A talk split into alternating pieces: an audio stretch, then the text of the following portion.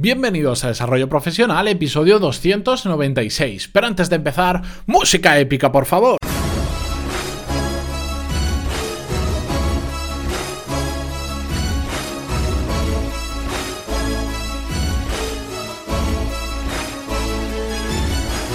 Muy buenos días a todos y bienvenidos un martes más a Desarrollo Profesional, el podcast donde hablamos sobre todas las técnicas, habilidades, estrategias y trucos necesarios para mejorar cada día en nuestro trabajo. Hoy es martes, como os decía, 6 de febrero de 2018 y vamos a ver un tema que me gusta mucho, que de hecho estoy preparando un proyecto en paralelo que creo que lo llevo anunciando unos cuantos meses, pero pronto, muy pronto mm, vais a poder verlo. De hecho voy a hacer más pruebas porque estamos eh, con el mínimo producto viable, estamos haciendo el eh, testeo con gente real para ver cómo reaccionan, dónde podemos mejorarlo y tal, que mm, igual os cuento algo la semana que viene por si alguno quiere participar, pero no me quiero adelantar. Porque es que hoy vamos a hablar sobre valer más como profesionales, ¿de acuerdo? Y antes de nada, una nota. Cuando me oigáis decir hoy la palabra valor, me voy a referir a valor como lo que alguien vale, ¿de acuerdo? No los valores morales, que eso ya hemos hablado en otras ocasiones y seguiremos hablando segurísimo eh, más adelante en el podcast. Dicho esto, vamos a empezar con el tema de hoy. Y es que nuestro valor como profesionales condiciona en gran medida nuestro, nuestra carrera profesional o el progreso a lo largo de nuestra carrera profesional. Porque valer más como profesional nos da una capacidad de negociación diferente, respecto a nuestro jefe, respecto a un puesto nuevo de trabajo, nos da un, acceso a nuevos puestos de trabajo, a nuevos cargos o a, nuevas empresas que en otras ocasiones no estarían disponibles y también nos da acceso sobre todo a oportunidades que van surgiendo a lo largo de nuestra carrera profesional que depende de la valía que tengamos, serán oportunidades o no porque si no estamos preparados para hacer algo, pues es una oportunidad que la tendremos que dejar pasar porque ni siquiera podremos subirnos ese tren, por decirlo de alguna forma.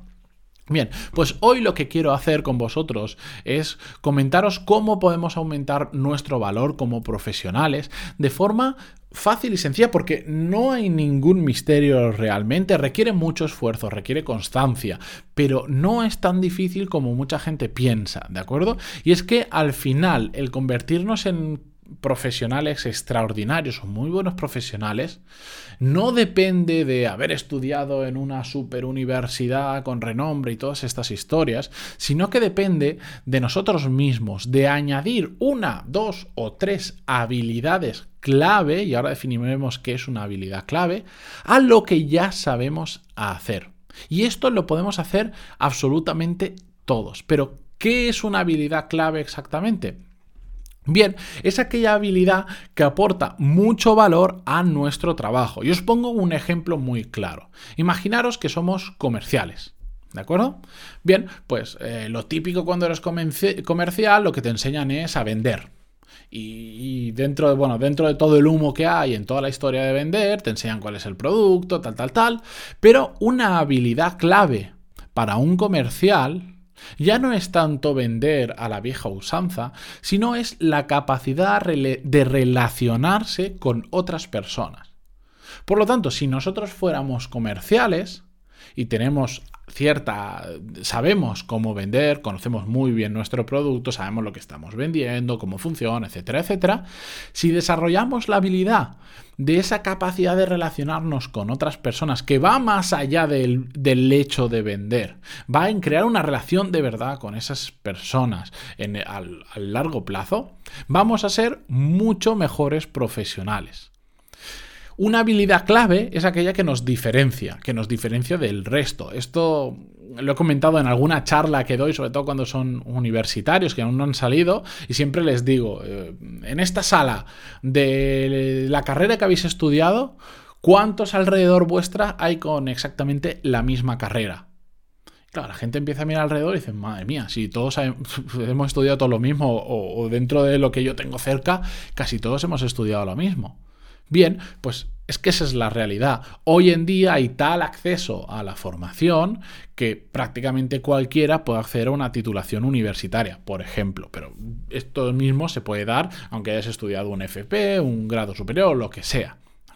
Por eso necesitamos una habilidad clave que nos diferencie del resto de compañeros. Si os pongo un ejemplo, yo en, en arquitectura tenía una compañera que había estudiado exactamente la misma carrera que yo y que los otros 420 que estábamos, que entramos el mismo año a la carrera. ¿De acuerdo? Pero ella consiguió trabajo como arquitecta súper fácil en el año, creo que fue 2010 o terminando 2010 o 2011 pero súper fácil. Básicamente se la rifaban y cambió de estudio en varias ocasiones porque le resultaba muy fácil, porque tenía una habilidad clave que le diferenciaba de los otros 420 alumnos que habíamos empezado la carrera, que era que se había especializado mucho en el desarrollo, en, la, en el cálculo de estructuras con un programa muy concreto. Y esa habilidad eh, no fue cuestión de que llevara siete años desarrollándola, para nada. Llevaba un año haciendo cursos y historias que la propia universidad daba, pero que nadie quería hacer porque era un tema que a la gente no, no le atrae. Bueno, pues resulta que ella tuvo acceso a diferentes oportunidades que el resto de compañeros no tuvieron porque no conocían esa habilidad. Además, tenemos que buscar que aquello que aprendamos, esa una, dos o tres habilidades clave, complemente a las otras habilidades. No vale hacer cualquier cosa por decir, no, soy muy bueno en esto. No, tiene que tener sentido. Y os pongo otro ejemplo, que ya sabéis que soy, me encantan los ejemplos porque creo que es la forma de entenderlo fácil y sobre todo de que lo podamos trasladar a nuestra realidad. Mm, una persona que conozco, yo no sé si lo he contado ya en este podcast o no, pues ya hablo tanto que a veces me pierdo. Una persona que conozco, de hecho era mi antiguo jefe, eh, cuando se reformó su casa y, la, y llamó a un pintor para que se la pintara, pues llegó el pintor y dijo, ¿de qué color quiere la pared? Y él le dijo, pues blanco. Y el pintor le dijo, ¿blanco? ¿Cómo que blanco? Bueno, blanco, no, no, es que blanco, hay muchos blancos. Y le sacó una paleta de, no sé si eran 20 y pico, 30 blancos diferentes. Y el pintor le fue explicando la diferencia entre cada blanco, por qué unos quedan mejor, por qué otros peor, por qué habían tantos blancos diferentes. Y al final, bueno, de todo esto decidieron blanco y lo pintaron. ¿De acuerdo? Ese pintor, ¿creéis que es un pintor normal?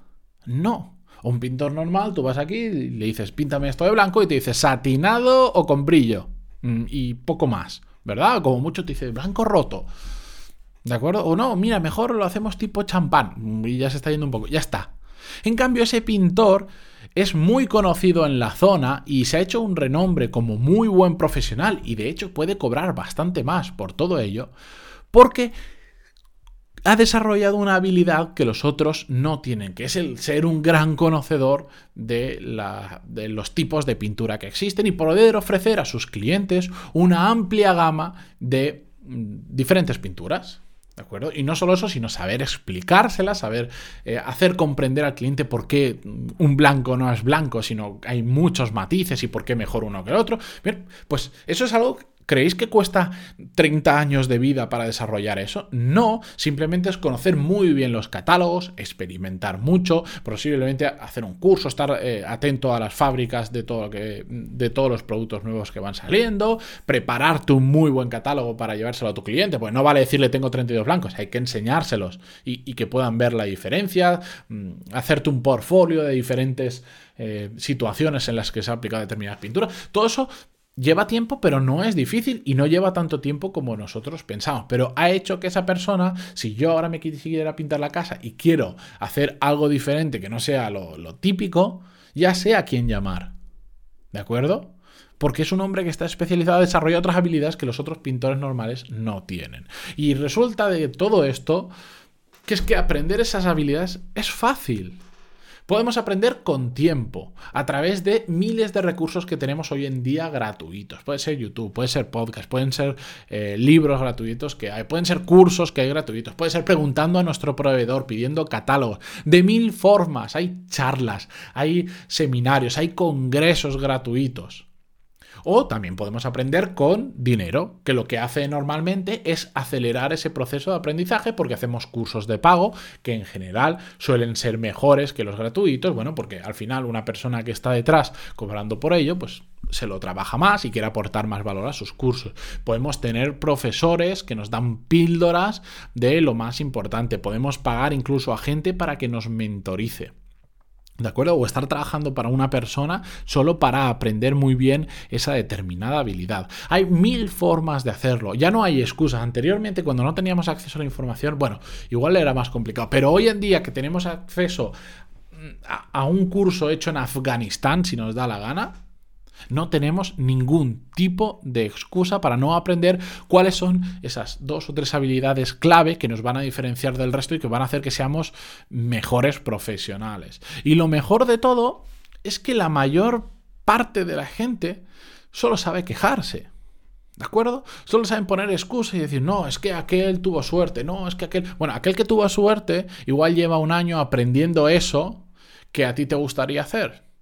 Pero por esto mismo lo tenemos muy fácil, porque como nosotros somos personas que no nos quejamos, que ponemos las menos excusas posible y por eso estamos escuchando, entre otras cosas, este podcast, que, lo sé, porque os conozco muchos de vosotros que me escribís, me enviáis feedback, estáis en los directos de YouTube y estáis en todos sitios escribiéndome, pues es muy fácil para nosotros destacar entre el resto de personas que no van a hacer nada, que simplemente dicen yo tengo una carrera y ya está, y con eso tiro para adelante. Pues no, tener una carrera no es lo único que necesitamos.